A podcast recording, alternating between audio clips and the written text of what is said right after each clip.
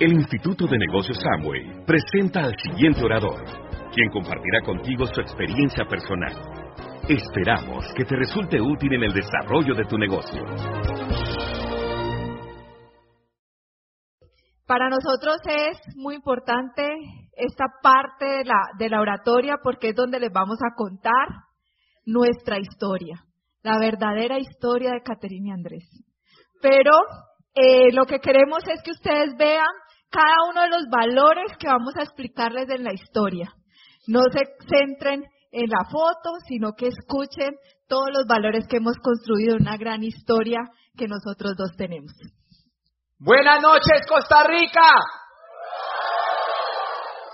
Imagínate, de Palmira Valle, un pueblito de Colombia chiquito, y poder viajar el mundo. Hace ocho días estábamos en Miami, West Palm Beach, Orlando, Tampa. Hace 15 días, un mes estábamos en Madrid. Hace mes y medio, dos meses estábamos en Argentina.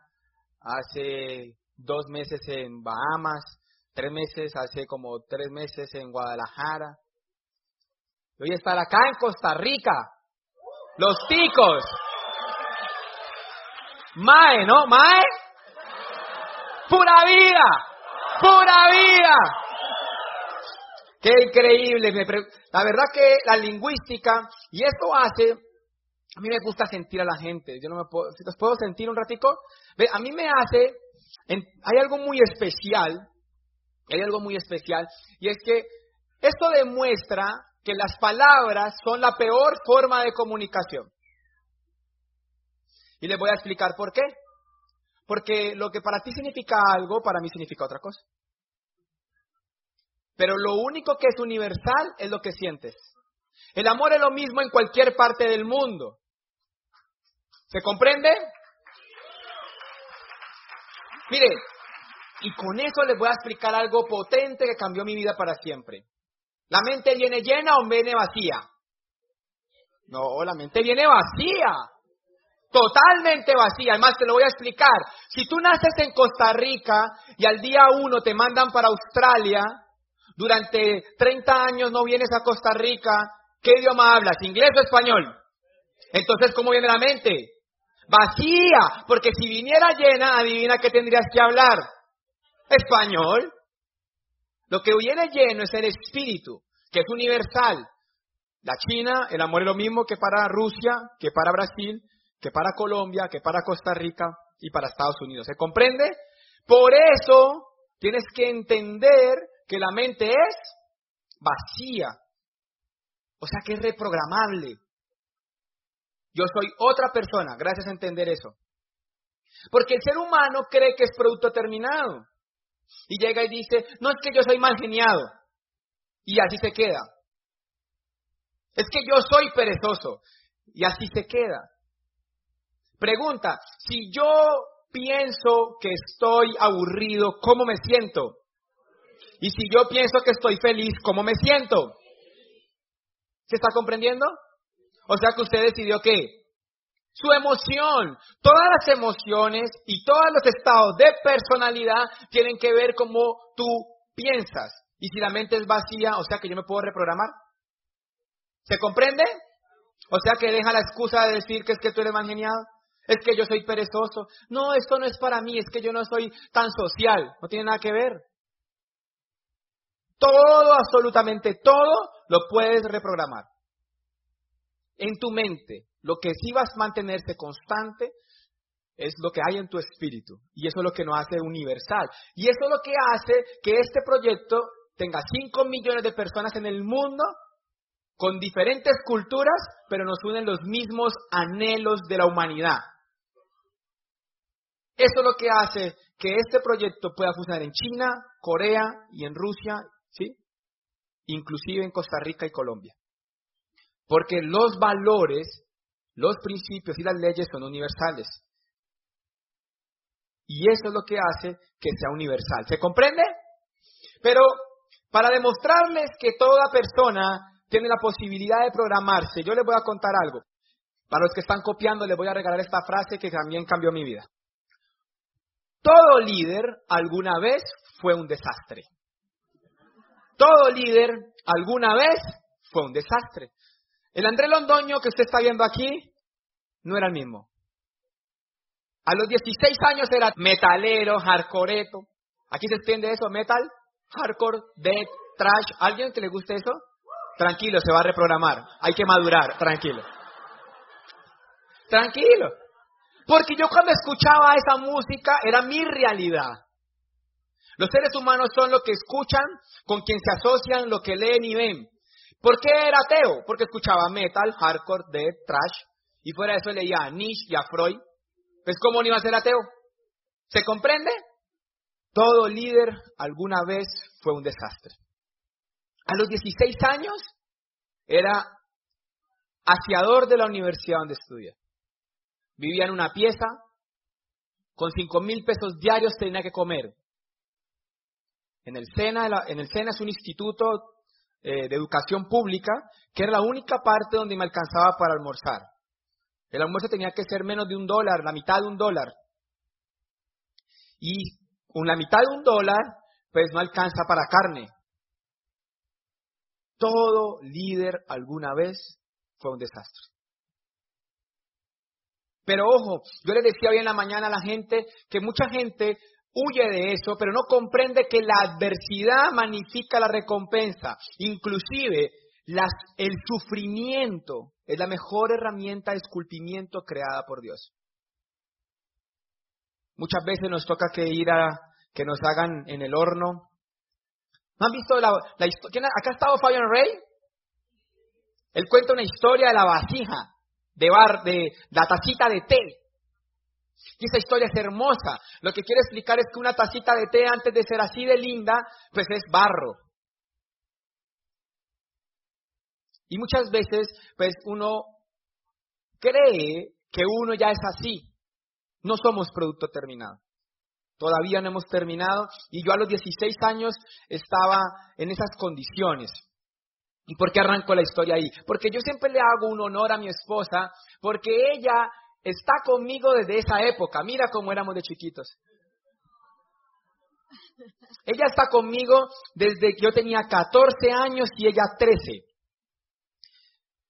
El jueves vamos a cumplir 19 años juntos. Jueves. El 28 de febrero de hace 19 años, 28 de febrero de hace 19 años, ella me robó un beso bailando merengue. Sacude lo que tiene arena, sacude lo que tiene arena, rica arena. En Sarajevo. Por acá tengo una amiga colombiana que sabe que es Sarajevo una discoteca donde íbamos los jóvenes a bailar. Y, pero cuatro días antes de la historia del 28 de febrero, yo, ella, cuando ella me conoció dijo que yo era muy feo. Porque todo el mundo hablaba de Manito. Manito era el apodo que me decían en esa época. Y ella decía, ay, todo el mundo habla de él y él tan feo. Y en una tarde deportiva de colegio, estábamos muy niños, yo le dije que si yo hacía una cesta de la mitad de la cancha, ella me daba un beso. Y yo llegué y hice la cesta. Ella no sabía que yo jugaba cestos. No se me nota por la estatura, pero yo jugaba. Y hice la cesta y ella me iba a dar el beso, pero ella tenía novio. Y yo también. Y nos íbamos a dar, pues novia, ¿no? Nos íbamos a dar un beso. Nos íbamos a dar el beso y el novio de ella llega. Y entonces no nos fuimos a dar el beso. Entonces la cita fue el viernes siguiente, 28 de febrero de 1998. A los ocho días era el día de la mujer, era mi cumpleaños. Yo cumplo años este martes, cumplo 34 años. Y el día de mi cumpleaños, yo la invité a mi casa el día de mi cumpleaños y fue y nos dimos allí unos besitos, seguíamos dándonos besitos, pero no éramos novios. El 8 de marzo era el Día de la Mujer. Caminé 40 cuadras para ir a comprarle una rosa y una tarjeta de Timoteo. Y después me devolví otras 40 cuadras a pie porque no tenía un peso para montarme en un bus hasta Manuelita. Manuelita es un ingenio en el Valle del Cauca para ir a darle el regalo. El 9 de marzo de 1998,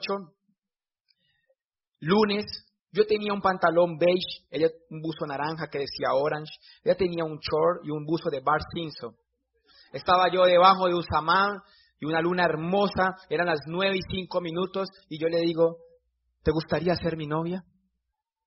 Yo recuerdo ese día increíble. Mujeres, ¿yo estaba enamorado? La muy condenada decía que no daba un peso por nuestra relación. Y yo tragado, tragado. Y desde ahí empezó esa historia. Y yo la amo rotundamente. Y la amo, pero muy, muy especialmente. Yo la amo con todo mi ser. Y por eso me encanta empezar la historia por ahí. Pues a los 16 años yo la amaba con el cuerpo. ¿Se entiende cuerpo? Yo la amaba con el cuerpo, pero más o menos como a los 22 años la amaba con la mente. Porque me convenía, ganaba más que yo. A los, ya a los 25, 26, ya empecé a amarla con todo mi espíritu.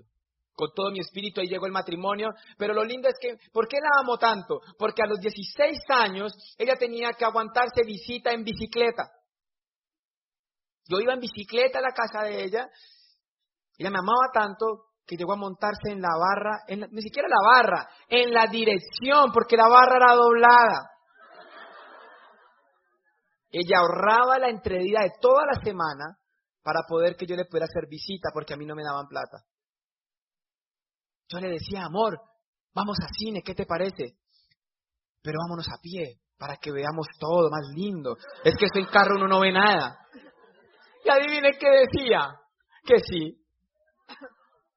Yo logré venderle ese sueño de un amor puro, de un amor sincero, pero hoy le estoy pagando todos estos años, donde le tocó visita en bicicleta, ir a pie, llevarla hasta el centro de la ciudad para comprar un helado en Bertini, que valía 500 pesos. Hasta allá la llevaba y ella soñaba conmigo. No tenía ni idea lo que iba a pasar. Han pasado 19 años de amor puro, de amor sincero. He cometido muchos errores, pero hoy todos los días me enfoco exclusivamente en hacerla feliz. Porque el amor es la dicha de hacer feliz a otro. Y yo me dedico exclusivamente a eso. Y así arranca nuestra historia. ¿Por qué contamos la historia desde nuestra relación? Porque son 19 años juntos. O sea, ¿qué historia hay de los 1 a los 13? Nada. Pues que el colegio y cada uno nació en su casa. Casi nos toca la primera comunión juntos. ¿Acá no se hace la primera comunión? Y entonces casi nos toca. ¿Ya?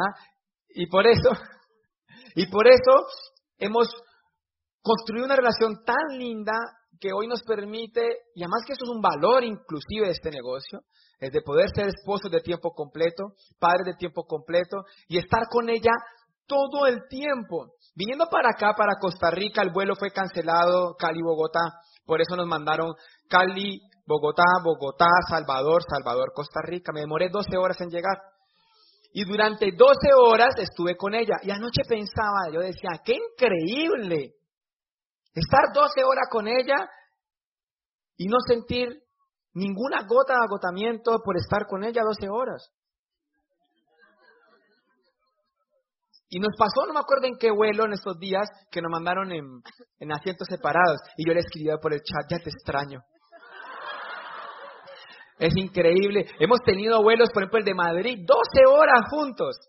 Ahí sentado. Y yo le hablo y le hablo. Y yo salgo a caminar con ella por la mañana y le hablo y le hablo. yo digo, es increíble cómo hemos construido un amor inagotable y que el proyecto nos ayudó a edificarlo de mejor manera hasta llegar a el matrimonio. Dale, amor. Yo me tengo que defender porque yo no le robé el beso. Todos los hombres dicen lo mismo, que le robamos el beso, no mujeres. ¿Sí, cierto? Yo no le robé el beso. Pero, y cuando, y también es que él dice unas cosas y yo tengo que decir la verdad. Yo no creía en la relación, porque en ese momento Andrés tenía tres novias. ¿Quién iba a creer? ¿Ah? Por eso él dice, todo líder algún día fue un desastre, claro. Tres novias, yo era la cuarta. el cuerpo, cero conciencia, no había conciencia ahí. Yo era la cuarta y yo dije, no, pues lo hice terminar con todas y vale la aclaración, el día que nos dimos el beso, yo, muy fiel, pues terminé con mi anterior novio antes de. Cinco minutos antes de sacarme a bailar. Mentiras. Ese día, yo sabía que ya no, o sea, ese día de la fiesta yo le dije, ya no más. Pero bueno, mi conciencia estaba tranquila, no tenía novio en ese momento. Así fueran horas, ¿sí o no, mujeres? Sí, sí, sí. Bueno, y sí, son 19 años, Andrés cuenta esa historia donde me decía tantas cosas, soñábamos juntos, pero nunca imaginamos vivir tanto tiempo, o sea, que viviéramos tanto tiempo y tantas etapas de nuestra vida. Sin embargo, siempre planeamos cada vez más nuestra vida, nuestro futuro, y cuando ya llevamos cinco años, de novio, Andrés me dice, casémonos. Y yo, no, todavía no, porque yo estaba en la universidad, pues mi papá me pagaba la universidad. ¿Cómo me iba a ir de la casa? ¿Cierto? No, no, no. Yo le decía, no, tranquilo, cuando termine la universidad. Me gradué y él me decía, casémonos. Y yo, no, todavía no, cuando encuentre un empleo. Casémonos, no, todavía no, cuando termine la especialización. Y así me la pasé. Hasta que cuando llevamos 11 años de novios, él me dijo, o nos casamos este año o no más. Y yo, ¿y por qué? Me dice, ¿sabes? Yo quiero salir en la foto con pelo. Porque vean. Y aquí está una amiga que estuvo en la boda. y entonces, cuando tenía pelo, él al siguiente año, y no es culpa del matrimonio, vale aclarar. Que lo mata lo desfigura. no es, no es, no es culpa del matrimonio, es genético, ahora se van a dar cuenta pero si él tenía su trauma, él quería que salir con pelo. Fue una boda increíble, eh, fue la boda del año donde nosotros vivimos, porque mucha gente pues decían estos bombril, en Colombia dicen bombril, duran mucho, que duran mucho. Y entonces nuestro matrimonio fue una fecha inolvidable. Y después de esos, de esos 11 años, pues nos casamos, empezamos a, a construir nuestro hogar. Y después de tres años eh, yo quedo en, em, cinco años, perdón, yo quedo en embarazo de nuestro hermoso Jerónimo. Y Jerónimo llega a nuestra vida y pues cambia mucho de, lo que como lo que teníamos como objetivo, porque siempre estábamos pensando en el futuro de los dos y siempre pues cada uno se iba a trabajar, nos veíamos de noche, hola, ¿cómo estás? Ya nos veíamos que tres horas en la semana y el fin de semana Andrés trabajaba más horas porque él era gerente de un centro comercial, entonces le tocaba sábado, domingo a veces y yo le ayudaba en su trabajo. Todavía me está pagando que también le ayude en su trabajo. Entonces, eh, cuando nace Jerónimo, yo, en Colombia nos dan tres meses de, licencia.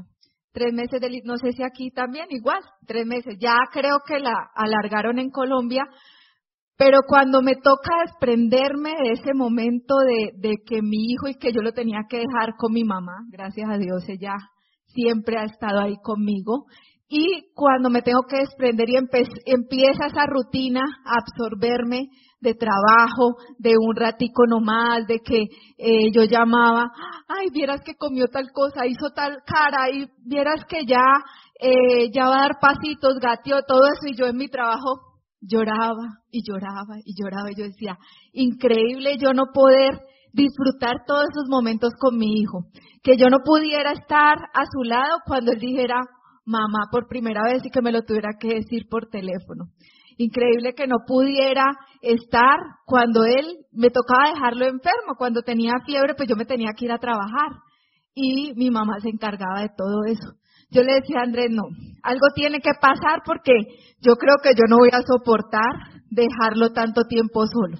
Y gracias a Dios, pues llegó este proyecto a nuestra vida y eso transformó totalmente nuestra familia. Hoy disfrutamos de una libertad, libertad de decidir qué hacer. Hoy podemos llevarlo al colegio, hoy podemos compartir sus tardes, hoy podemos eh, a veces llevarlo a algunos viajes pero eso es lo que uno como mamá y como padre debe hacer por sus hijos, porque no vale la pena estar que ellos estén eh, cuidando a la otra persona, no vale la pena que ellos pasen horas en una guardería, no vale la pena que tú te pierdas de esos grandes momentos de inocencia que ellos tienen. Es increíble yo poder compartir con él tantos momentos, tantas tanta creatividad y eso definitivamente llenó mi corazón y me hizo totalmente cambiar la perspectiva de la vida. Dale. Pero mira, eh, yo aprendí algo y es que si yo no me hubiera quebrado siete veces, yo no estaría aquí parado. Siete veces. A los 21 años tuve una quiebra con 160 millones de pesos, o sea, unos 40 mil dólares. Era dueño de una boutique en el centro comercial que llegué a ser gerente general. Yo llegué como comerciante, el centro comercial me embarga y yo pago con trabajo. Y los primeros meses trabajé gratis hasta que me volvieron el director comercial. Pasaron cinco años y llegué a ser el gerente general. Y cuando llego a ser el gerente general, empecé a ver una oportunidad de tener negocios dentro del centro comercial. Y llegué a tener 10 franquicias de marcas colombianas dentro del centro comercial. Tenía 32 empleados y facturaba por encima del millón de dólares. Pero se me ocurrió hacer algo. Y fue hacer un concierto. Ese concierto lo hice el 30 de diciembre del 2011. Aquí estaba gordo, mire, pesaba 84 kilos. Y era Gran Concierto 2011, Gran Combo, Jorge Celedón y Raycon. Una nómina fuerte. Y en esa noche perdí 200 mil dólares, 150 mil dólares más o menos en una sola noche. Y a los 28 años debía 250 mil dólares, 200 mil dólares, 200 mil dólares debía a los 28 años. No sé si sea mucho o poquito para acá, para Colombia era demasiado. Porque, mira, matemáticamente es muy simple. En Colombia la tasa promedio es del 18 al 20% anual. O sea, cada cinco años la deuda es el doble. Si tú coges 200 mil dólares y lo divides en cinco años con los bancos, tú vas a deber es 400 mil dólares. Y yo me ganaba en el trabajo mío eran como tres mil, ¿ya? Y en mi esposa eran otros cuatro mil. Entonces pagábamos a los bancos como seis mil. Y solo bajaba tres mil. Al año treinta y seis mil. Y debía cuatrocientos mil. ¿Cuánto me iba a demorar? Diez años pagando casi todo mi sueldo. Porque esta era la, séptima quiebra. Y la séptima quiebra desarrolló en mí resiliencia. Las otras quiebras fueron muy pequeñas. A los 19 años fui el dueño de la cafetería de la universidad. Donde fui el aseador, ahí fui el dueño de la cafetería de la universidad. Pero me quebré también. Yo a la séptima quiebra pensé que yo nací para ser pobre. Y yo dije, yo no vuelvo a molestar y me voy a quedar como empleado. Yo no voy a volver a molestar, voy a ser empleado toda la vida. Yo estudié mucho, hice tres posgrados y el empleo fue como mi salvavidas. Pero yo tenía algo en mi ser que no me dejaba quedarme en la oficina encerrado. Y yo quería seguir buscando y yo no me quedaba quieto. La otra foto que está allí es el grupo de un local que tenía yo que se llamaba Army Pronto Bicul o tiendas Coac, es como no sé un, cómo se podría comparar acá, qué marca sea parecida. ¿Acá hay Army Pronto Bicul? ¿Es Coa? ¿Acá hay? Yo era el dueño de una franquicia de esas. Yo era el dueño de, esa era una de mis 10 tiendas. Samsonite, las maletas, Samsonite, era dueño de esa marca también. Tenía marcas importantes, pero no funcionó. Bueno, no funcionaba mal, pero se me ocurrió hacer este concierto y esto quebró todas las franquicias. Me tocó que irme a vivir donde los suegros, eh, y con ellos vivimos unos tres años, después nos volvimos a vivir solos, hoy vivimos con los suegros, ¿listo? Y entonces, eh, pues todo punto de inflexión, punto de inflexión, punto de inflexión. Si no hubiera pasado eso, yo no tendría el carácter, el valor que tengo, la disciplina que tengo, la perseverancia que tengo, la resiliencia que tengo. Los valores se construyen en la adversidad. Los valores magnifican al ser, desarrollan al ser, pero no están en una tienda. Se construyen en el proceso de la vida. Y haber comido de la que sabemos me dio sabiduría. Sabiduría, sabor de la vida. Y entre más comas, más sabes.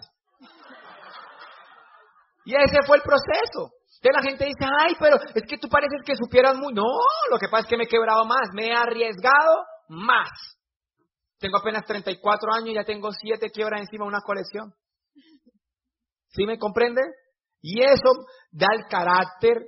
Por eso dice José, eh, él llegó a Corona, embajador Corona, no en 10 años, sino en 40, porque el proceso tuvo que vivirlo. Yo pagué el precio posiblemente allá afuera, Y por eso llegamos tan rápido a diamante, solo tres años para llegar a diamante. Primer año hicimos platino, segundo año hicimos esmeralda, tercer año diamante, sin parar, un, dos, tres. Pero teníamos el proceso afuera. Y eso es importante, porque hay gente que dice, ay, pero yo por qué me demoro. No sabemos tu proceso. Por eso cada persona tiene un proceso diferente dentro del negocio. ¿Estamos claros? Dale, amor. Bueno, y de esa quiebra pues nos quedó tantas deudas, pero en ese momento pues siempre Andrés era el emprendedor, él era el que quería hacer negocios, que era el que quería volver, nos decía cualquier idea y nosotros con mi cuñado, el hermano menor de Andrés, pues hemos sido los que, el comité de, de inversiones y emprendimiento de Andrés. Y entonces cuando fue el concierto, bueno, lo asumimos y tuvimos que empezar a solucionar. Y la solución que teníamos en las manos era estudiar más para que nos subieran el salario un poquito para poder pagar y para poder vivir. Entonces, Andrés hizo dos posgrados, hizo una especialización en mercadeo, otra en retail, que el retail, que dice José, eso. Y yo me hice una especialización en logística y una maestría en ingeniería industrial, como él nos dice, unos salchichones.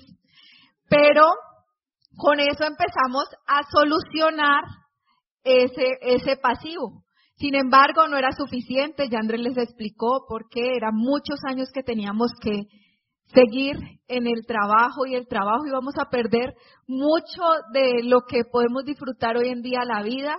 Y entonces, cuando él llegó a esa quiebra, pues se derrumbó todo el tema de emprendimiento. Andrés no quería saber nada, absolutamente nada de emprender, ninguna empresa, nada. él se le acabaron, se le agotaron las ideas y toda su energía, porque él es súper enérgico, ya se han dado cuenta, pues empezó a solamente hacer deporte, a leer y a hacer deporte.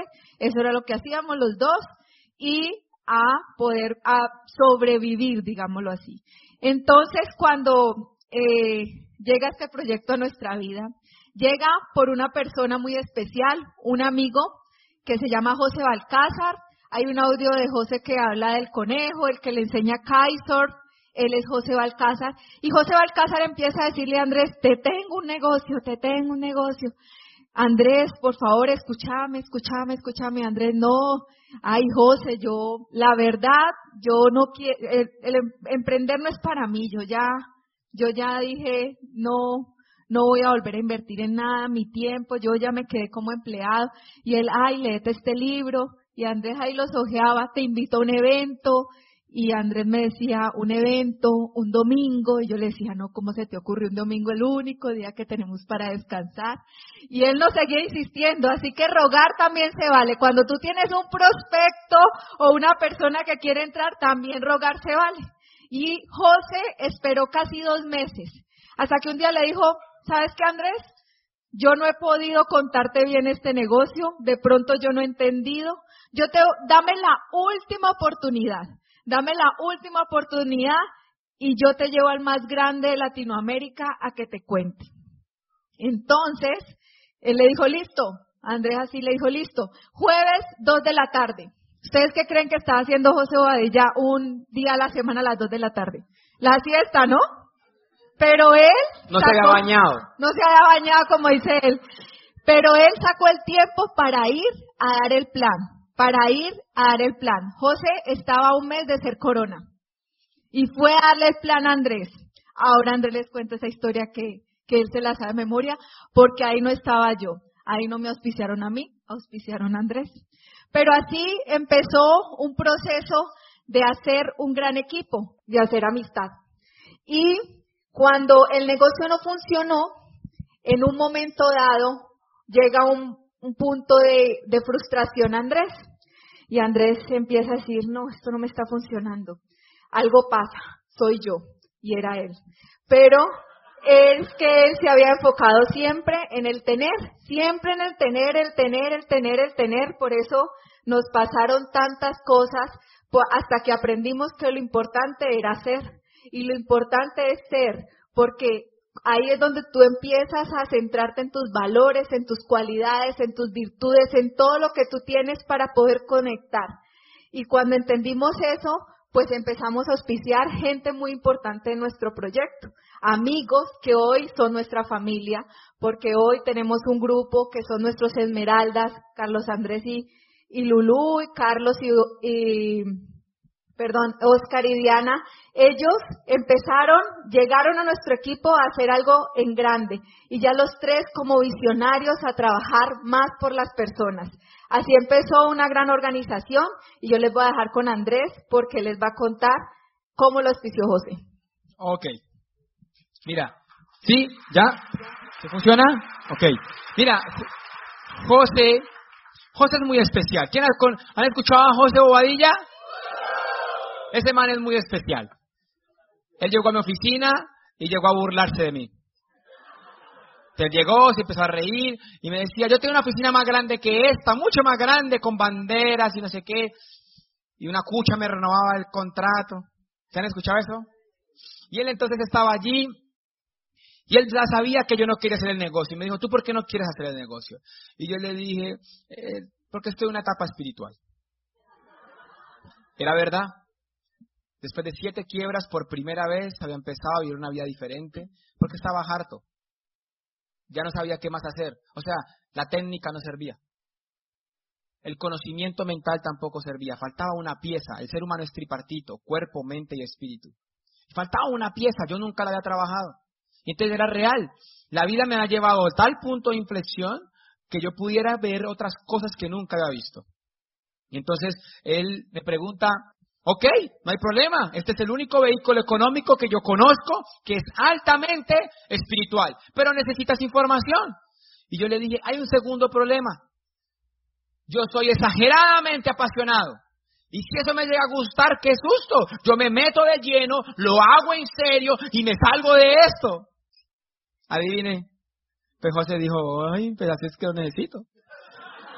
Pero él no me dijo nada, mentiras, él lo pensó. Y él me dijo, tranquilo, esto no es para ti. Esto no es para ti. Esto no es para ti. Esto no es para ti. ¿Han visto que dice las cosas tres veces? Esto no es para ti. Y yo dije, ah, ok. Cuando él me dijo, esto no es para ti, yo me relajé. Yo dije, por fin no voy a entrar a esa vaina. Porque yo pensaba que Amway era venta de catálogo de cucha desocupada. Y yo dije, yo esa vaina no la voy a hacer, yo no me voy a poner a vender por catálogo. Mi esposa me robó un posgrado, son tres. Hice uno en alta gerencia en la Universidad de AFIT. Marketing, retail y alta gerencia. Y yo, ¿cómo iba a hacer Angüe? Si Angüe, vender crema dental, desodorante y jabón, qué bajo he caído, yo no voy a hacer eso. Él me dice, tranquilo, esto no es para ti, pero entra a consumir. ¿Él es amigo tuyo? ¿Quién? Balcázar. Balcázar estaba al lado mío. José Balcázar es el que le enseña a hacer Kaiser a José Bobadilla. Y él llega y me dice, entra a consumir, él es amigo tuyo firma aquí. Y yo llegué y firmé. Y me auspiciaron, no me di cuenta. Quedé auspiciado. Y yo entré a Angway por recochar. Yo llegué a la casa donde mi esposa y le dije, mi amor, entramos a Angway. ¡Juá! Nos reíamos. Duramos como dos días riéndonos porque yo entré a Angway. Qué bajo hemos caído, nos reímos.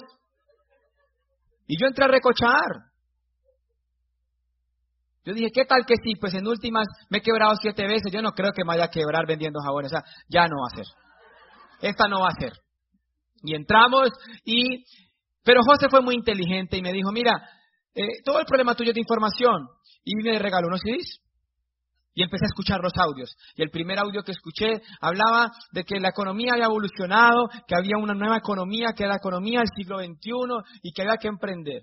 Y yo empecé a escucharlo, después hubo un segundo audio que decía que las jirafas eran inevitables. Ya saben quiénes, ¿no? Y yo me lo escuché, pero hubo un tercer audio que robó mi mente y me pegó en el ego una patada ninja increíble. Y ese audio empezaba diciendo que había un joven que había estudiado cómo cazar dragones y que él llevaba cinco años estudiando eso, fue al campo, nunca cazó un dragón, vino del maestro y el maestro le dijo, tranquilo, hazte un posgrado. Él se hizo un posgrado en cómo cazar dragones en el aire, cómo cazar dragones con fuego. Y después de diez años de estudiar y de práctica le dijo, maestro, Yo solo no he podido cazar un dragón, ni siquiera lo he visto. Ya se le acerca al oído y le dice, tranquilo, haz como yo. Dedícate al noble arte de enseñar cómo cazar dragones. Cuando yo escuché eso, fue una patada al ego. Yo era docente de la Universidad del Valle. La Universidad del Valle era la universidad pública en mi región más importante. Y era docente de mercadeo, de cómo hacer negocios, con siete quiebras encima. O sea, un cazador de dragones, enseñando a hacer lo que no sabía hacer. De eso están llenas las universidades. Y eso me dolió. Y yo dije, ay, qué realidad, qué pecado con esos muchachos. Porque yo lo que hacía era bajar información de YouTube, de, no sé qué, de SlideShare, del rincondelvago.com. Era increíble. Era un cazador de dragones. Y eso me voló el coco. Y yo le dije a José, dame más, dame más, dame más. Me leí siete libros en un mes. Cuando yo llego al negocio la leía. En el 2003 empecé a leer, tenía 23 años. En el 2003 empecé a leer y leía porque cuando me di cuenta que yo no leía nada, conocí el, alcalde de Cartago, me dijeron que acá hay Cartago, ¿no? En el valle hay un pueblo que se llama Cartago, ¿ya? Y yo estudié con el alcalde de Cartago. Y él allá peleó con un profesor, y el día que peleó con el profesor, llevó unos libros para defenderse. Y cuando yo vi que él se defendió con esos libros, yo le dije, ¿tú cuántos libros has leído? Y me dijo, 1200. Y yo dije, ¿qué? Yo me he leído tres, el coronel no tiene quien le escriba, el principito. Y él, yo le dije, ¿cómo aprendo a leer? Y él me dice, léete tres a diez páginas diarias. Todos los días como si fuera a cepillarte. Si tú te lees diez páginas diarias, al mes vas a acabar un libro. Los libros son de 30, de 300 páginas. Y empecé. Cuando yo llego al proyecto ya tenía 100 libros en la cabeza. Ya tenía 100 libros en la cabeza y del proyecto acá llevo otros 100, más o menos unos 200 libros. Claramente eso cambió mi mente, cambió mi forma de pensar, ¿no? Y eso fue como el salto cuántico y la información pues tiene poder y empezamos a entender valores y comprendimos un valor y una ley muy, muy importante y es la ley del amor. Si yo te amo y te ayudo, ¿tú te vas o te quedas? Si yo te amo y te ayudo, ¿tú te vas o te quedas? ¿Hasta cuándo se van a bañar y cepillar? Toda la vida. Cuando yo entendí esa ley, y ya después de haber entrado y pasó todo lo que pasó, llegó nuestra organización. Hoy tenemos un equipo, ahí son 700 personas, 600, no sé cuántas exactamente en ese momento, en la convención, solo mías. Porque comprendimos el poder de la educación, pero también comprendimos una ley y es la ley del amar y ayudar a los demás. Y cuando nos enfocamos en las personas, cuando nos enfocamos en desarrollar la mejor versión de nosotros mismos y ayudar a otros a tener la mejor versión de, de ellos mismos a través de educación, nosotros empezamos una organización que con sus valores y sus principios permitió construir el nivel de diamante. Sin yo vender. ¿Qué hice yo? Crear una atmósfera un ambiente donde el ser humano se desarrolle como la mejor versión de sí mismo. Porque todo el mundo sueña de cepilla. El network marketing es una realidad y funciona. No tiene más, no hay necesidad de buscarle más al network marketing. Uber es una realidad, Amazon es una realidad, eBay es una realidad. Y no tiene nada que ver con redes, tiene que ver con una forma de distribuir los productos. Network marketing distribución de, productos de consumo masivo mediante Internet sin intermediación y sin publicidad, el negocio en esencia es muy sencillo. Lo que entendimos nosotros es que lo que había que hacer era amar a las personas, porque las personas se iban a bañar y cepillar toda la vida.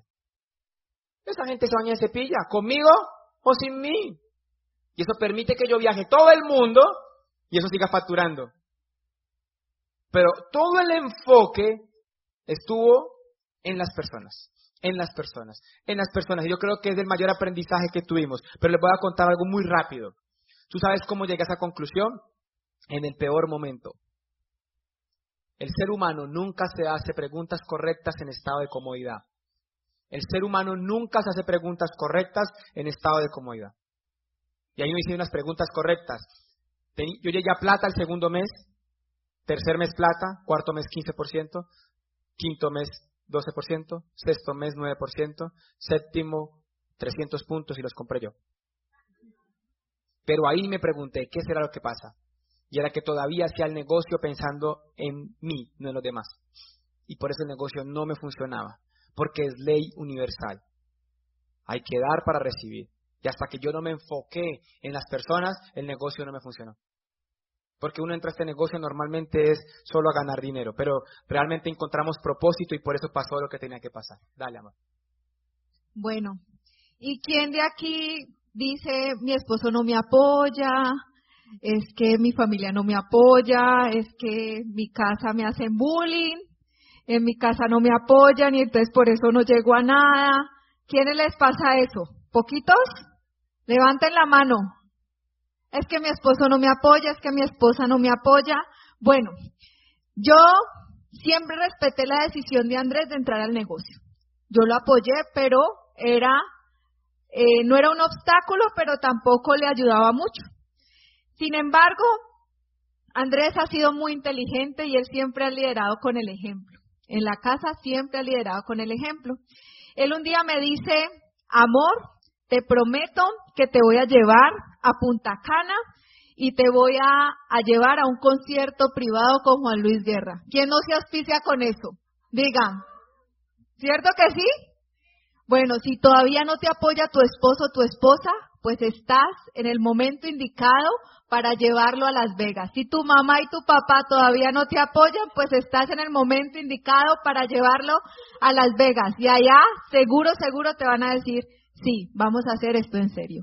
Eso nos pasó a nosotros, por eso yo les decía que a mí no me había auspiciado José. Andrés tuvo que hacerme varios trabajitos de educación, me tocó ir meter bastantes libros y todo. Un año. Un año sin entender. Y ahí en Punta Cana yo le dije, yo empecé, los viajes realmente son increíbles y yo los invito a que vayan, a que coloquen como prioridad eso no por el destino, sino por lo que van a vivir, sino por lo que se van a asociar. Cuando yo llegué allá, bien yuquita que si era, y veo cómo poder compartir con esos diamantes, cómo poder ver las personas realmente cómo se transformaban en este proyecto, todo eso, yo dije, hagamos esto en serio y realmente ahí empezamos a cambiar muchas cosas que yo debía cambiar para que nuestra organización creciera. Ahí en Punta Cana tomamos la decisión de hacer este negocio en serio y de que realmente le diéramos la prioridad que se merecía nuestra libertad. Y así, en Disney, el siguiente año, dijimos, nos hicimos esmeralda y dijimos, vamos a ir a Disney. ¿A quién teníamos que auspiciar? A mis papás. Porque mis papás no entendían y gracias a Dios la mamá Andrés siempre lo ha apoyado en todo y entonces nos llevamos a mis papás a Disney y ahí mi mamá siempre nos apoyó en el viaje, ella ya tenía un tiquete, pero tres días antes mi papá un día nos dijo, yo no voy a ir a ese viaje. Y yo le dije, bueno, te lo vas a perder. Pero mi mamá tres días antes le dice, te vas a quedar solo toda esta semana. Nosotros nos vamos a ir a Disney, mira con Jerónimo, todo. Y él un domingo antes de irnos me dice, ¿y yo todavía puedo ir a ese viaje? Y yo le digo, voy a averiguar.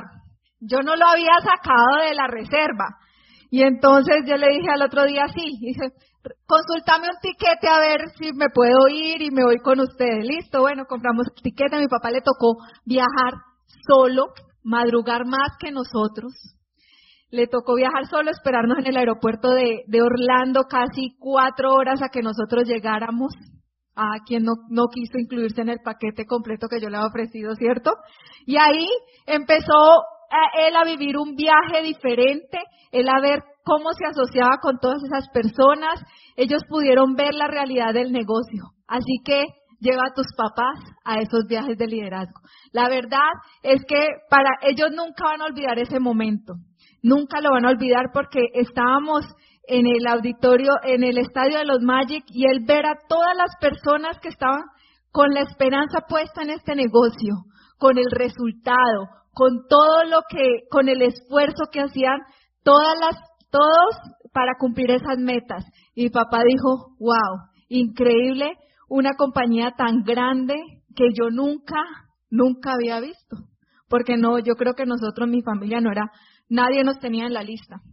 Porque pues siempre hemos sido que empleados, que mi papá 36 años trabajando, nunca tenía tiempo, entonces él ahí entendió el poder de este negocio. Desde ahí nosotros dijimos, tenemos que viajar siempre, siempre, porque en cada viaje es una experiencia diferente. Así que no se pierdan ese viaje a Las Vegas y nos vamos a ver allá. Y luego viajamos a Bahamas, el siguiente año ya como diamantes, a Bahamas con amigos, eso es la asociación, ir a asociarte con el embajador Corona, ir a asociarte con nuestros upline de upline, con Fabio, con todas esas personas que fueron los que tuvieron la visión y empezaron a visionar un gran equipo. Y así nosotros también nos encargamos de llevar a nuestros esmeraldas, a nuestros platinos, porque entendíamos el poder que tenía ir a todos los viajes. Y bueno, y llegó la victoria. Y la victoria llegó hace más o menos seis meses, cuando fuimos reconocidos como nuevos diamantes de Colombia. Y es algo que increíble para que quedará en el recuerdo de nosotros para toda la vida. Y no por llegar a diamante, sino por todo el camino que recorrimos y por toda esa, esa gratitud que hoy recibimos de la gente y que hoy recibimos de nuestro hijo. Porque Jerónimo, un niño de tres años, donde a los dos años a Jerónimo eh, yo lo llevé a donde un neurólogo pediatra, porque Jerónimo no hablaba. Y yo me empecé a preocupar porque varias de mis amigas tienen los hijos de la misma de Jerónimo y todos hablaban y yo, y Jerónimo nada, no, es un niño mimado. Y yo, ¿será? Lo llevé donde una amiga que es fonoaudióloga, ya me dijo, pues hagámosle terapias, Kate, y vemos a ver cómo evoluciona. Le hicimos como 10 a 20 terapias, pero no veíamos como su evolución. Entonces ya el doctor me dijo, yo, el pediatra me dijo, yo no te puedo aprobar más terapias. Tienes que llevarlo donde un neurólogo pediatra para que revise más a fondo qué pasa. Yo le dije, ok. Antes de irnos para Disney, yo dije, hagamos esto antes porque, pues para saber qué, qué hay que hacer. Entonces lo llevamos donde no había, habían dos, hay dos neurólogos pediatras en, en el Valle, en Cali, y entonces yo dije, bueno, el que tenga la cita. Pedí una, me la dieron para noviembre y la otra en febrero.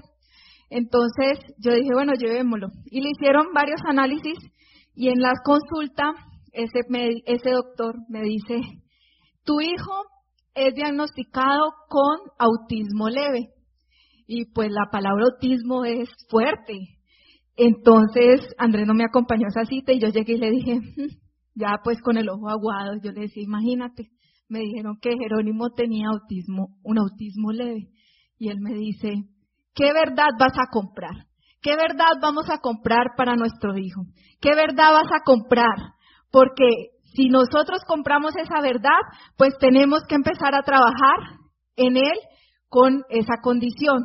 Pero si tú compras una verdad diferente, pues todo va a ser normal y la gente nunca lo va a tildar de esa condición. Y yo le dije, pues no voy a comprar esa verdad. Vámonos de viaje y cuando regrese vamos a la otra cita. Y en la otra cita el médico me dice, Jerónimo tiene, es un niño aislado socialmente. Y yo le dije, ah, bueno, entonces esa verdad sí la voy a comprar. Esa verdad sí la compré porque pues un niño solo, único hijo. Yo dije, listo, ok. Pero Jerónimo seguía en terapias y terapias, lleva casi dos años con terapias, y yo le preguntaba, ¿tú cómo te llamas? Y él me decía, niño. Y yo, no, tú te llamas Jerónimo. No, niño. Y yo, te llamas Jero, más fácil de pronunciar, Jero. Y él me decía, no, niño. Y entonces nosotros seguimos haciendo terapias, pero ese día, esa foto y esa alegría porque el premio era para él. Jerónimo ese día Pasaron mil cosas donde él estaba ya listo, él estaba en la puerta, él se vio como un ganador. Él se vio como un ganador, él ahí entendió que sus papás también habían ganado ese día, que sus papás se habían esforzado, que valió la pena las noches en que mi mamá tuvo que acostarlo a dormir, que valió la pena esos días que no lo pude recoger en el colegio, que valieron la pena todos esos fines de semana que yo me iba para una convención y que él lo tenía que cuidar mi mamá, que valió la pena cada momento, porque ahí él era la estrella, porque ahí él estaba recibiendo ese gran premio como nuevo diamante. Y él gritaba, yo soy diamante. Pero después de eso, ahí entendimos que ese día le devolvimos la autoestima a nuestro hijo, que él no era ni autista, ni que tenía, ni que era aislado socialmente, que él era un niño normal, que le faltaba era autoestima, que le faltaba reconocimiento, que le faltaba vivir en libertad y que le faltaba ver que sus papás habían triunfado y que él también hacía parte de ese triunfo. Al a los dos días llegó un socio a la casa y entonces él llegó, abrió la puerta y le dijo, hola, ¿cómo estás? Y nosotros, wow. Y él le dice, muy bien, ¿y tú cómo te llamas? Y él le dijo, Jerónimo Londoño Ortiz. Valió la pena, valió la pena.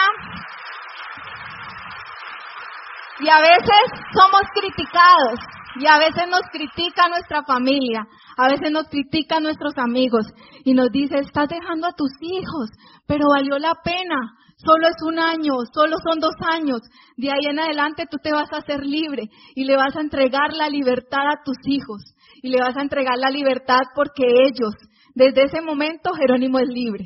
Jerónimo pues va a poder decidir qué estudiar, qué hacer, dónde vivir, porque nosotros ya construimos su futuro de libertad.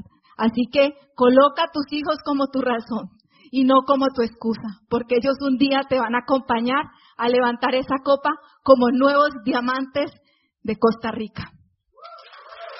¡Uh!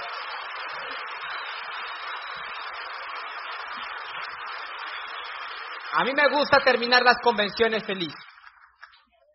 Y mi esposa ahí hace como llorar y eso, ¿cierto? Vamos a terminar esto feliz. ¿Te acuerdas que yo les conté lo de mi suegro? Pues vamos a terminar con eso. Vamos a rajar del man. Mira, yo le compré un sueño a José cuando pasó que yo estaba al 3, al 9%. Yo fui de José y le dije, me voy a rajar.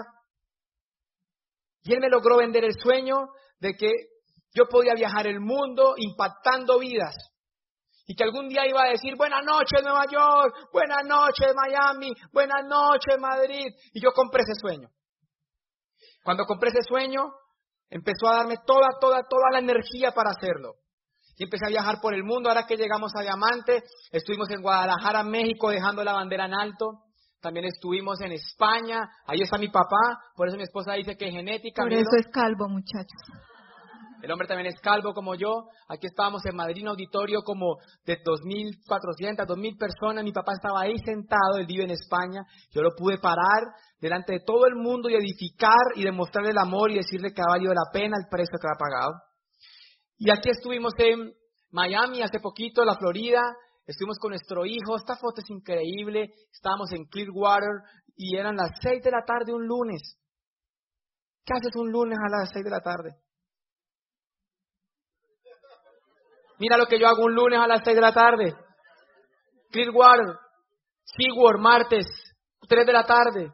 Mira esta foto tan hermosa, lográndole elevar el nivel de merecimiento a mi hijo. Y eso fue hace ocho días. Hace ocho días. Mira, son cosas simples de la vida que de pronto nunca te dijeron en el plan del negocio. Nunca te dijeron el plan de negocio que ibas a vivir en luna de miel cada ocho días. Yo cada ocho días estoy en un hotel. Cada ocho días estoy en las mejores partes del mundo. Claramente eso eleva el líbido. Y hace que tu amor sea mejor. Sale de la monotonía. La pasas espectacular. Es una relación increíble. Pero lo más potente es lo que se viene. Mira la agenda. República Dominicana, Acabamos de estar en Costa Rica, Bogotá, Guatemala, Michigan, Inglaterra, Rusia, Adam, Michigan, Memphis, Memphis, Arizona, California, Puerto Rico, Nueva York. Hacer las dos cosas que más amo en la vida. A inspirar a otros. Y luna de miel con mi esposa. Y nos vemos en las playas del mundo. Muchas gracias. Muchas gracias. Dios lo bendiga. Muchas gracias. Muchas gracias. Gracias.